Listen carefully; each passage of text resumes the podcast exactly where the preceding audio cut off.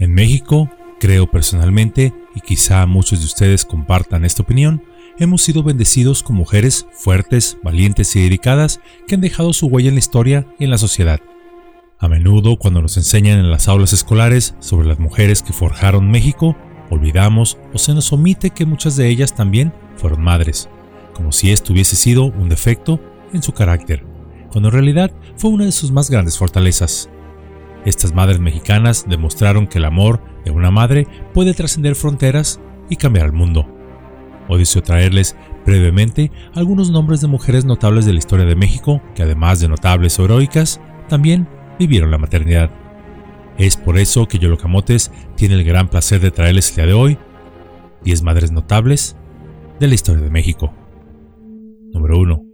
Sor Juana Inés de la Cruz, poetisa y escritora no hispana, considerada como una de las figuras más importantes de la literatura mexicana y mundial, a pesar de su vida religiosa, tuvo un hijo ilegítimo.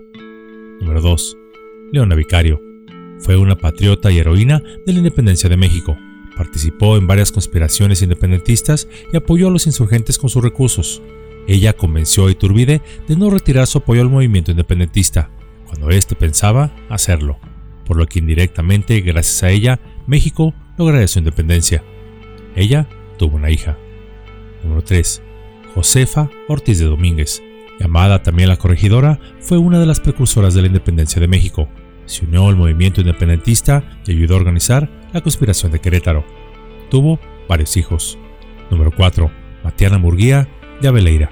Fue una escritora y activista feminista y una de las fundadoras del periódico Violetas de la Náhuac, el cual buscaba crear conciencia de que las mujeres eran más que, entre comillas, solo bonitos adornos de casa que sabían cantar y tocar el piano, como se consideraba en aquella época. Fue madre de ocho hijos. Número 5. Hermila Galindo, escritora, política, maestra, oradora, periodista y una de las primeras feministas en México, fue una de las principales activistas que lucharon por el derecho al voto de las mujeres. Ella tuvo una hija. Número 6. Carmen Cerdán. Fue una activista revolucionaria que participó en el movimiento madrista. Junto con sus hermanos, resistió el ataque de fuerzas porfiristas a su domicilio particular en Puebla en el año de 1910. Fue arrestada y puesta en prisión. Al salir de ella, se desempeñó como enfermera. Fue madre de dos hijos. Número 7. María Izquierdo. Fue una pintora y una de las primeras mujeres mexicanas en destacar a nivel internacional en el mundo del arte. Tuvo dos hijos. Número 8. Rosario Castellanos. Fue una poeta y escritora mexicana considerada como una de las voces más importantes de la literatura mexicana del siglo XX. Tuvo un hijo. Número 9. Dolores Jiménez y Muro. Fue una activista feminista, revolucionaria y maestra de escuela. Y a pesar de que su padre era funcionario público porfirista y podía haber vivido en relativa tranquilidad y abundancia económica, fue una de las primeras mujeres en México en hablar públicamente sobre los derechos de las mujeres, a tal grado que llamó la atención de Emiliano Zapata, quien adoptó varias de sus ideas y la invitó además a unirse a la causa, lo cual lo hizo hasta que Zapata fue asesinado. Ella sería madre de dos hijos. Número 10. Elena Garro, novelista, dramaturga, guionista, periodista, escritora y además activista social mexicana, es considerada una de las figuras más importantes de la literatura latinoamericana. Ella fue madre de cuatro hijos. En esta muy sencilla cápsula hemos visto algunas destacadas mujeres de la historia nacional que además fueron madres. Y aunque la mayor parte del peso de la historia de nuestro país, el hombre ha desempeñado los papeles protagónicos, a menudo, a la par de ellos, también hubo una mujer, y las cuales frecuentemente fueron madres, y quienes en momentos de flaqueza de estos hombres que hicieron historia, ellas fueron el regazo donde estos encontraron descanso, así como consuelo, e incluso la inspiración para seguir adelante, pues fueron las que proporcionaron alimento al cuerpo y al alma de sus esposos e hijos para que nadie diera marcha atrás.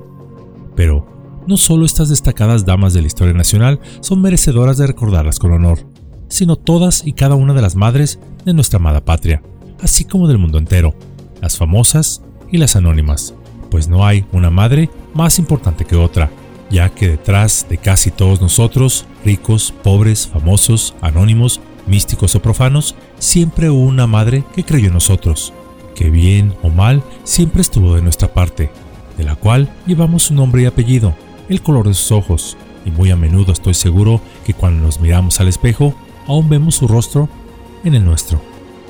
No hay forma física de agradecer a quien nos dio tanto, a quien estuvo siempre con nosotros toda nuestra vida. Quizá la mejor manera de hacerlo, además de atenderlas lo mejor posible para quienes aún tienen la fortuna de tenerlas a su lado, es cuidándonos a nosotros mismos, en el espíritu y en el alma, siendo la mejor versión de ser humano que podamos ser. Y aunque toda madre nos ama a pesar de como sea nuestra manera de ser, hagamos que ella al vernos por la calle o mirarnos desde lejos, allá en el valle que está más allá de las estrellas y donde nos espera algún día, puedan voltear al lado y con una gran sonrisa decirle a sus amigos, con orgullo, allá va mi hijo, allá va mi hija.